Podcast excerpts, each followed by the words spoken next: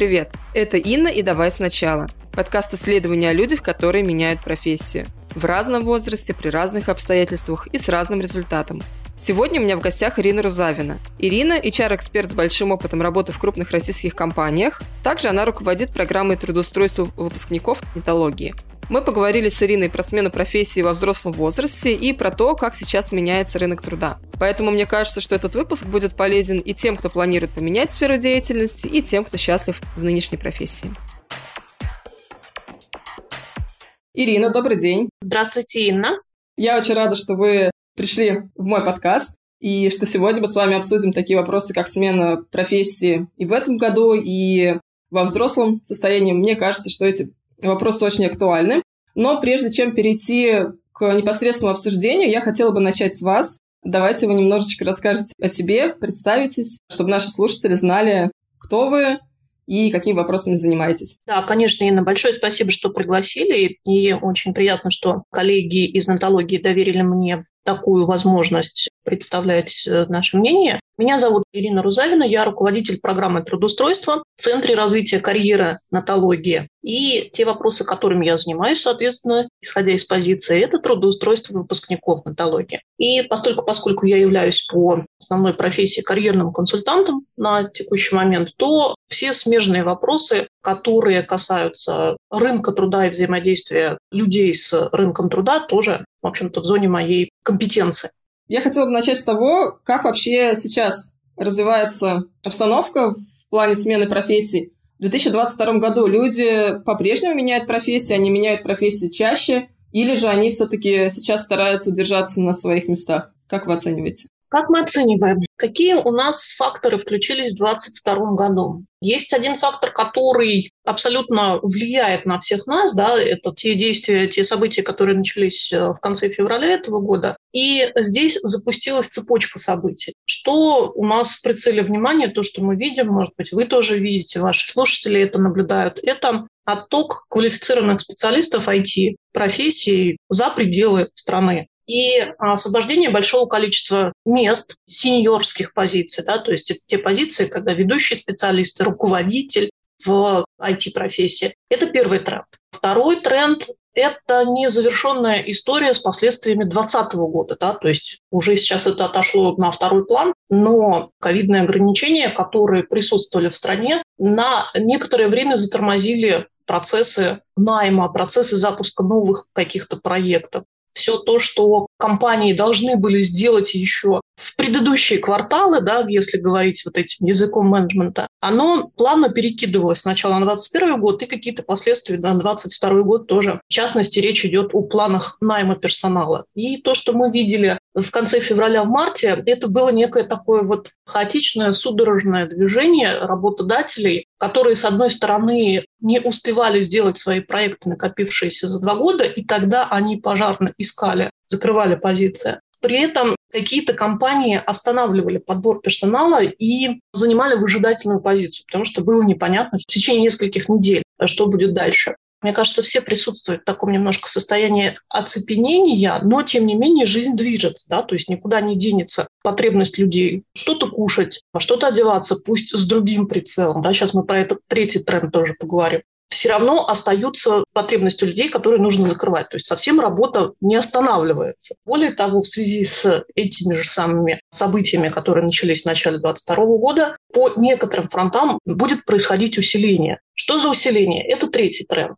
Поскольку включаются прям буквально как новогодние лампочки различные пункты санкций, пакеты, которые были заготовлены, они останавливают определенные процессы, которые были выработаны годами в компании, да, и тогда очень внимательно нужно перестраивать все эти процессы, перепридумывать и в связи с этим переоснащать свои команды. Здесь, конечно же, встает вопрос, кто будет дальше выполнять вот эти вот фронты работы, какими людьми это делать, и тогда возникает вопрос в наращивании компетенций. И отвечая на ваш исходный вопрос, как себя ведут люди, остаются ли они на работе или они начинают что-то искать, и то, и то верно. Они остаются на работе, потому что можно разделять людей на несколько категорий. Мы делили, у нас примерно шесть сегментов получилось людей в отношении рынка труда вот сейчас. какие-то шесть сегментов. Человек ищет работу, давно ищет, не может найти, потому что он без работы. А человек в целом согласен работать на своей работе, но ему хотелось что-то поменять, вот в связи с текущими событиями замедляются вот эти вот такие импульсные смены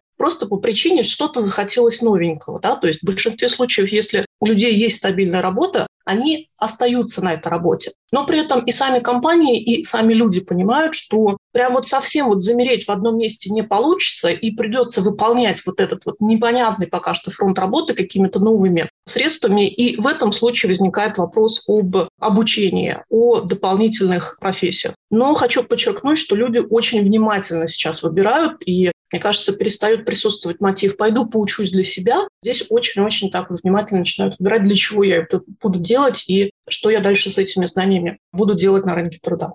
А вот если говорить о трудностях, с которыми сталкиваются люди, которые решили поменять профессию, какие это трудности, насколько они отличаются от тех трудностей, с которыми сталкивались э, люди раньше? Трудность, она вот она какая. Она может быть не очевидно для людей обучающихся, но совершенно понятно для людей обучающих. Уехали сеньоры, руководители сильные. Вот эта вот прослойка людей, которая передает знания джуниорам, это младшим специалистам, скажем так, стажерам, она исчезла. И тогда те трудности, с которыми сталкиваются люди, которые только-только поменяли профессию, это преемственность вот этих знаний. То есть кому задавать вопросы, у кого спрашивать. Есть преподаватель, который обучает например, группу из 50 человек. И дальше есть процесс вот такой интеграции в рынок, приходит человек в компанию, и, конечно же, на первых неделях, на первых месяцах, я бы даже сказала, что в первые там, пару лет очень много вопросов, и совершенно классно, если есть рядом старший такой товарищ, наставник, который на все эти тысячу «почему» будет отвечать спокойно, не раздражаясь, да, рассказывая все нюансы и подробности новой профессии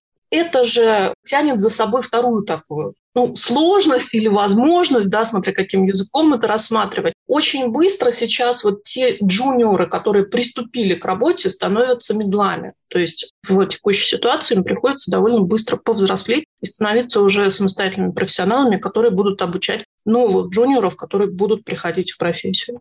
То есть, получается, по сути, то, что сейчас проходят люди, которые меняют профессию, это абсолютно уникальный опыт. Абсолютно, да. Сейчас, когда мы об этом говорим, у меня прям буквально мурашки по телу побежали, потому что это действительно так. Мне кажется, многие из нас вот знают это чувство, когда мы чему-то научились, нас отправляют в большой мир, первое какое-то ответственное задание, людей начинают поглощать там синдром самозванца или какие-то такие вот внутренние сомнения. То есть сейчас просто нет на это времени. Тогда те наши ребята, которые мне кажется, еще не отрефлексировали вот этот мгновенный переход на удаленку, который два года назад был, попадают сейчас в новое такое психологическое состояние, когда вот нет времени замирать, нет времени расчувствовать, как я, настоящий ли я интернет-маркетолог, или получится ли у меня быть системным аналитиком. Просто идти нужно и делать, потому что все взрослые ушли.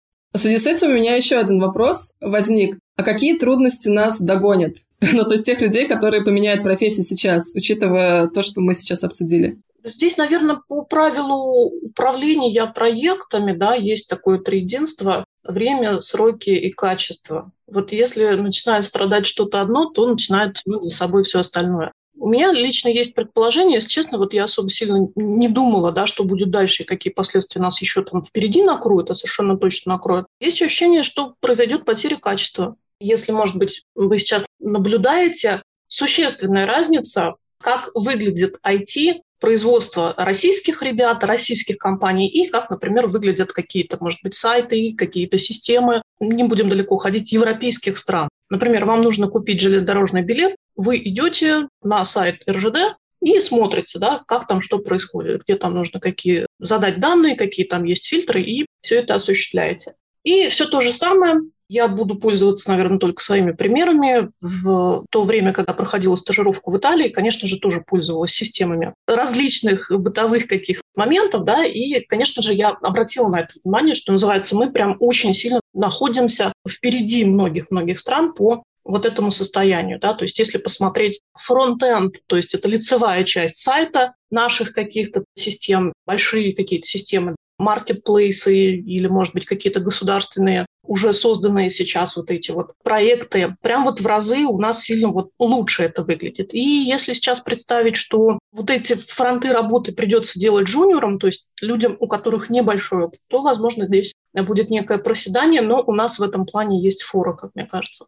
Здесь еще хотелось бы остановиться на том, что вы справедливо заметили, что многие руководители, синьор-специалисты уехали за рубеж сейчас. И вопрос такой, то есть сейчас на российском рынке труда не хватает именно синьоров, или же все же медлов и джуниоров тоже не хватает, их тоже ищут? Не хватает синьоров. И, конечно же, огромный вот такой вот масштабный спрос идет на уже квалифицированных специалистов, которые смогут самостоятельно работать. Их огромная нехватка, да, то есть вот куда вот не сунешься, к какому HR поговорить, и у нас очень часто происходит такой диалог, что мы приходим, начинаем контактировать, компания сообщает, что да, нужны IT-специалисты для вот таких профессий, только синьоры, пусть они умеют работать самостоятельно. Да? У нас есть джуниоры. И если, например, какое-то время назад, год-два, этот диалог заканчивается, ну, жалко, ну, тогда ничего, да, не будем сотрудничать. А сейчас уже реже звучит эта фраза, и тогда при сообщении о том, что у нас есть джуниоры, о, хотя бы джуниоры, давайте будем смотреть, что с этим можно сделать. Теперь, после трудностей, предлагаю перейти к страхам людей, которые меняют профессии.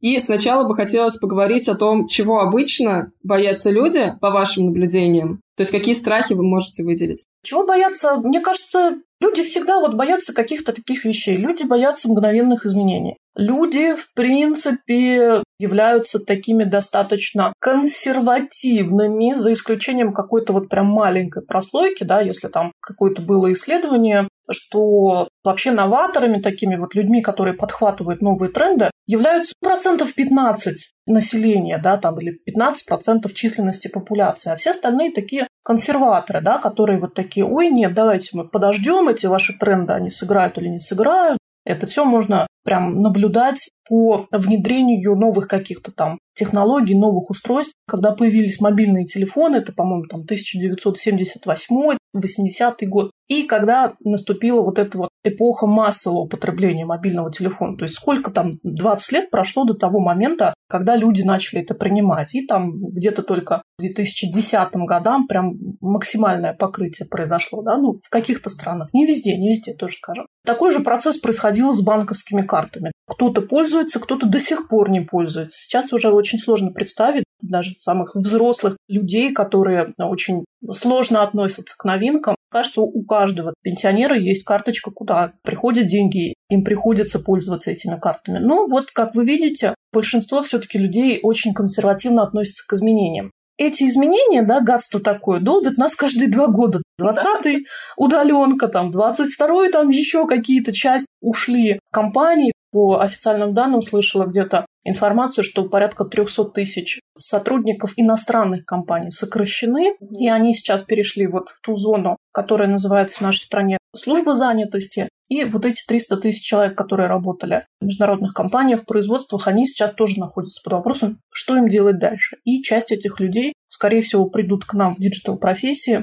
и будут переобучаться, как это было, например, с историей в 2020 году, когда к нам в Нетологию пришло огромное количество бортпроводников. Вот у нас прямо это можно видеть, кто к нам приходит переобучаться. Приходили бортпроводники, приходили ребята из общепита, бариста, да, то есть вот чтобы переобучиться. Сейчас вот будут сотрудники иностранных компаний, которые массово высвободились, и им нужно учиться. Этот страх, что будет дальше, вот я отучусь, а вдруг у меня не получится, а вот мне уже сколько-то, да, и всегда стоит какая-то цифра, сколько мне лет, причем эти страхи, они начинаются, там, мне уже 27, и дальше повторяется, мне уже 38, мне уже там 48, мне уже 54, мне уже 60 лет. На каждом уровне это звучит, каждому возрасту этот страх, он присущ, наверное, да, то есть он в разной форме, конечно же, протекает в соответствии с психологическими особенностями, вот этими возрастными кризисами. Ну, примерно у всех одно и то же. Что будет дальше и как я, собственно, с этим буду жить. Вечные вещи. Вечные страхи. Не хочется менять, потому что нормально же сидели, да, а сейчас вот опять какие-то такие изменения происходят. Изменения боятся. А вот мы с вами уже обсудили, что да, так или иначе жизнь будет продолжаться, и так или иначе будут российские компании каким-то образом обеспечивать э, жизнь людей в России. При этом у нас 300 тысяч сотрудников западных компаний вышли на рынок труда. Если на все это посмотреть, то вообще в целом у вас какой прогноз по рынку труда? Скорее позитивный или скорее негативный? По рынку труда в количестве вакансий, да, то есть что будет востребовано. И в количестве вакансий, и в целом в том, как быстро люди смогут находить работу. Если произойдет осознание у людей, что в текущий момент не до каких-то красивостей, рюшечек, каких-то специальных опционов, плюшечек и предложений, то люди в целом будут находить работу. Потому что, вот, на мой взгляд, работы на рынке много. И если смотреть статистику HeadHunter, таких вот прям вот существенных падений, вот там больше, чем в 2020 году не было. В тот момент вакансии просели где-то на 4-5%. Сейчас примерно то же самое. Вот насколько мы ощутили трудность в 2020 году, сложно было искать работу? Ну да, чуть сложнее, чем в 2018, чем в 2017 году чем может быть в 2014 году. Но справедливости ради, вот в те периоды тоже были какие-то такие кризисные моменты. Вот если вспоминать 2014 год, 2013 год, там был вот массовый момент, когда сокращали банковских сотрудников. То есть в одночасье что-то такое произошло, и у прям большого количества банков начали забирать лицензии. И тогда начали выплескиваться и примерно такие же цифры. 200 тысяч, 300 тысяч сотрудников банковской сферы выплеснулись на рынок. Что произошло? Вот они прошли эти годы. Как-то сильно тектонический сдвиг произошел в целом в мире? Нет. Но если смотреть прицельно на каждую семью, поскольку я как карьерный консультант, ну прям вот глубоко мы идем, когда начинаем разбирать карьеру, потому что вот карьера, она как производная жизни. За этим стоит большая такая вот семейная задача, да, зачем нам в целом нужна карьера, зачем нам нужны деньги.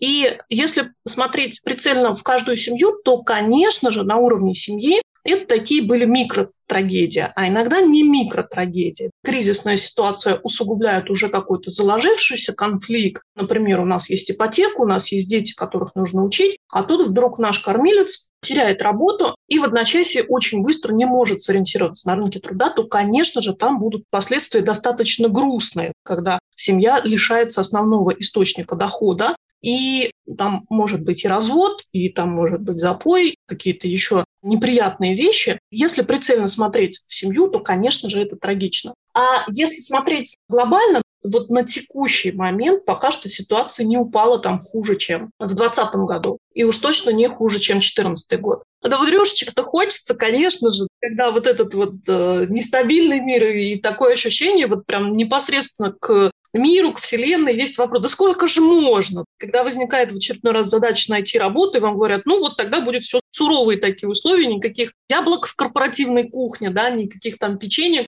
Я не вижу прям сильно как-то вот в которые проходят через наш центр развития карьеры от компаний, каких-то существенных прям таких изменений. То есть я не буду нагнетать вот здесь вот ситуацию, да, пока три месяца идет такое вот событие. Сейчас существенно еще ничего не поменялось. То есть, конечно же, у большинства компаний, особенно если говорить про IT, сегмент – это один из самых сильных сегментов всегда был в экономике, но так сложилось. Конечно же, есть запас прочности, и еще какое-то время, там полгода, скорее всего, точно мы будем пребывать еще в состоянии, как это было, да, то есть не будет изменений. Все, конечно же, ждут и аналитики рынка труда, и экономисты сентября, когда вот этот запас прочности, наша пресловутая подушка безопасности, да, она есть и в личных финансах, рекомендуют хранить деньги на полгода жизни. И, конечно же, в корпоративных финансах все эти системы работают. Вот полгода пока живем, без изменений. Сентябрь, октябрь будет понятно. То есть при открытии нового делового сезона есть такой вот всплеск небольшой после отпусков, что-то становится понятно. И с каким итогом мы сейчас пришли к осени. Поскольку я прям по шагам сопровождаю наших выпускников в поиске работы, и очень часто прям звучат такие диалоги, все-таки еще у наших выпускников средние семьи по, наверное, финансовым успехам, люди, которые учатся и все-таки вот эта вот инертность присутствует, и они продолжают выбирать, да, как это выглядит. Человек ищет работу, под нашим руководством отправляет большое количество откликов, там 80 откликов на вакансии, 100, 150 откликов на вакансии. Пока еще есть возможность делать такую воронку. Есть 200 вакансий какой-нибудь одной профессии, например, специалист по таргетированной рекламе. Если говорить конкретно про эту сферу деятельности, там огонь и пожар в связи с тем, что запретили два основных вот таких вот ресурса, где размещалась реклама, да, и сейчас нужно очень сильно переосваивать вот эти вот рекламные кабинеты, да, и тогда там люди начинают гореть, люди начинают не справляться, им нужны новые компетенции.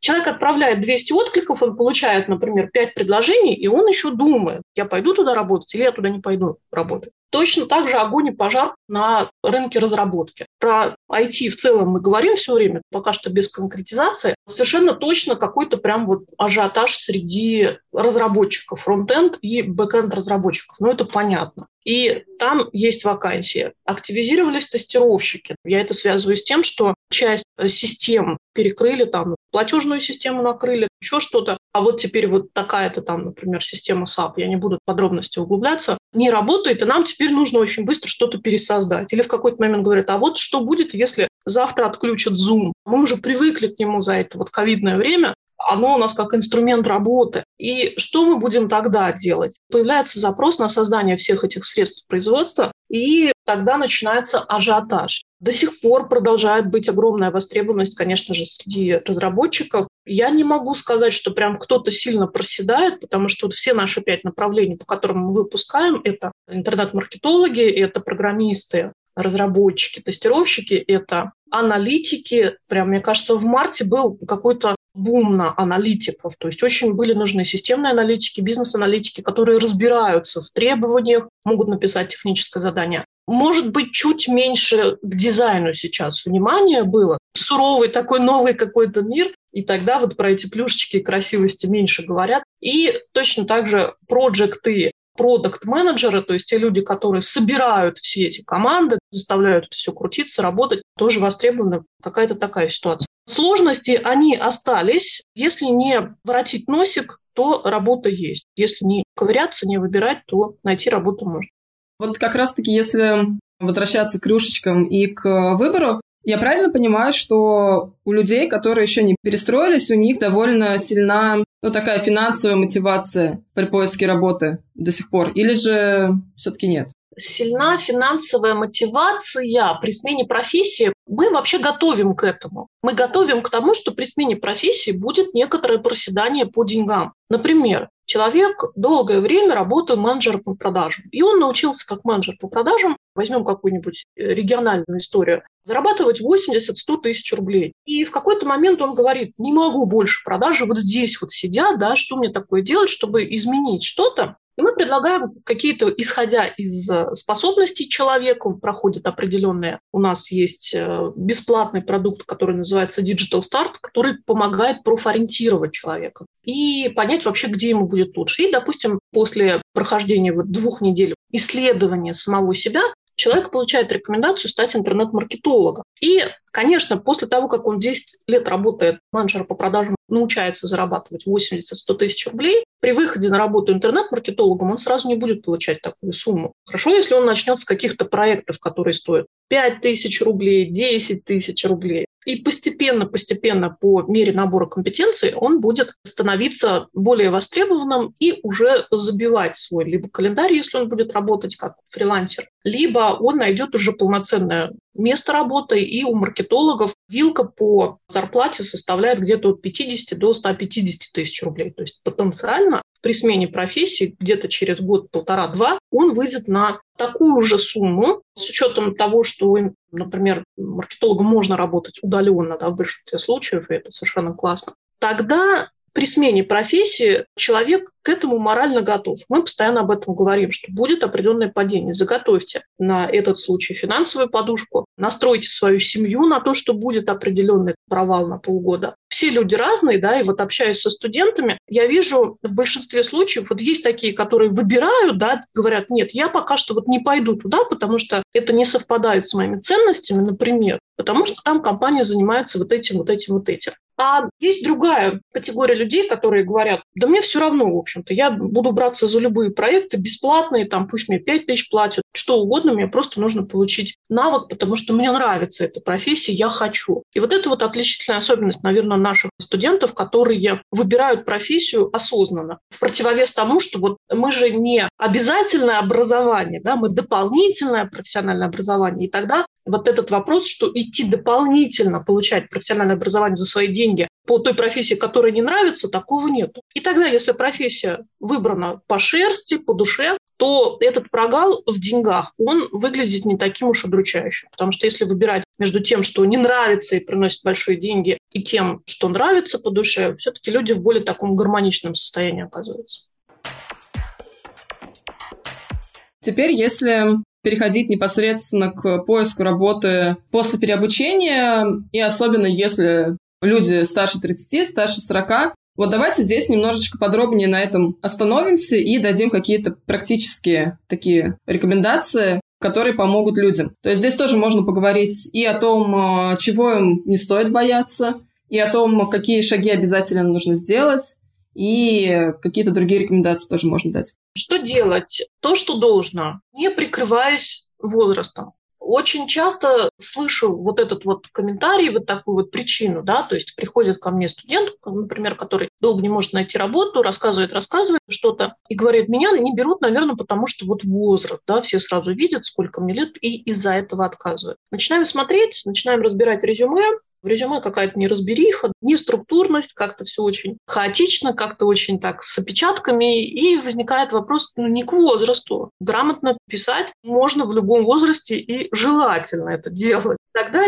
на поверхность выходят другие совершенно компетенции, которые человек сам в себе не видит. Он же не смотрит чужими глазами на свое резюме. Он не смотрит на него как HR, а это все изнутри. Кажется, что ну, мое резюме свое, что называется, уже привык. Ну вот такое. Это первый момент. То есть начинаем приводить в порядок резюме. Это совершенно точно надо делать. Дальше совершенно точно нужно нарабатывать навык в хард-скиллах, это те профессиональные качества, которые позволяют выполнять работу после обучения, то есть не занимать такую вот выжидательную позицию, позицию, когда, а, сейчас посижу, подожду, и оно само как-то все произойдет. Я же обучился, да, я же получил, например, удостоверение о повышении квалификации, сейчас оно все само откуда-то на меня упадет. А вот и нет. То есть, когда мы получаем новую профессию, если там сравнивать вот этот вот новый навык с обучением, например, вождению автомобиля, можно откатать какие-то обязательные часы, которые положено в автошколе, получить удостоверение на вождение автомобиля и при этом никогда не сесть за руль, если регулярно не выталкивать себя вот в вождение, потому что иногда страшно, иногда непривычно, куча опасностей. Но если человек настроен, у него есть мотив, он понимает, зачем он ищет новую профессию, то нужно практиковаться. В большинстве случаев очень много часов посвящать самостоятельной отработке навыка, не ожидая, что кто-то там еще придет, какой-то преподаватель и скажет, ай-яй-яй, вот сроки закончились, что нужно делать. Вот это вот вторая цифра, которую хочется отметить после причесывания резюме, это постоянная наработка навыка. Да? То есть сижу, делаю, делаю, делаю, и в тот момент, когда возникает собеседование, а для нас это вожделенная прям такая сущность, да, все очень в нашем центре развития карьеры хорошо относятся, я надеюсь, что хорошо относятся к собеседованиям. Собеседование – это такой вот момент истины, встреча с работодателем, который оценивает полученную профессию, задает вопросы, может быть, что-то предлагает сделать в виде тестового задания. И в этот момент происходит такой срез знаний, такой экзамен. Ну и как? Вот то, что ты наработал сейчас, как оно вообще усвоилось у тебя? После вот таких взаимодействий очень прям вот много хорошей, полезной информации для себя извлекает вот этот вот человек, который находится уже в осознанном возрасте при смене профессии. И третья цифра, прям хочется здесь отметить, это, наверное, очень правильно относиться к критике, которую получают люди на собеседованиях, которые люди получают в том случае, если они получают именно мотивированный отказ после собеседования. Говорят, вот у вас пока что пробел вот в таких-то функциях, да, или вы, например, не очень хорошо знаете метрики маркетинговые. И если сравнивать с обучением в детском возрасте, это понятие педагогика, у ребенка, у молодого человека, у подростка в целом пока что единственный вид деятельности, который ему доступен, учебный. И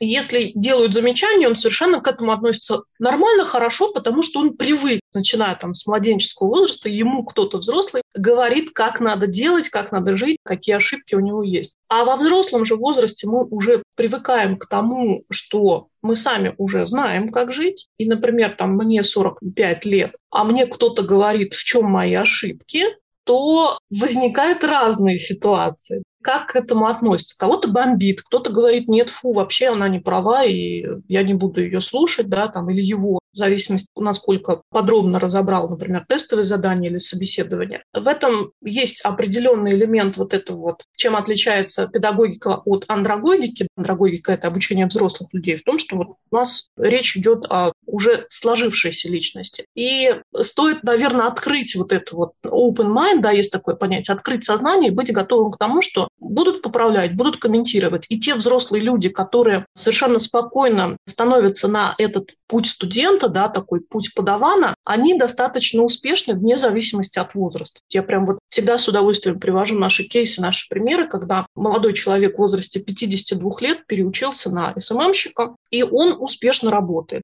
Он и сам сейчас начал тоже как наставник работать с более младшими ребятами. И у него все получается хорошо вне зависимости от того, сколько ему лет. Например, у нас очень интересный такой кейс, когда бывший предприниматель, который работал в офлайне 15 лет, вот в свои там 40 лет он приходит, мощный, сильный бизнесмен в офлайне. Ну, неважно, чем он занимался, там, строительством, металлом, чем-то. Он приходит, и для него digital-сфера, она абсолютно новая. И тогда он не ведет себя как вот такой вот, ой, я ж такой вот из э, бизнеса, я ж такой все знаю. Он такой, ага, я пришел на неизвестную сферу, есть люди, которые сильно моложе меня, но они поднаторели в маркетинге, в проектах, в дизайне, и тогда я веду себя как студент, это прям его слова, я веду себя как пионер. Мне сказали, я сказал, будет сделано, и погнал. Вот так. То есть если человек к себе относится с чувством юмора, да, с готовностью учиться, то в целом все проходит хорошо и вне зависимости от возраста. Вот такие вот три вещи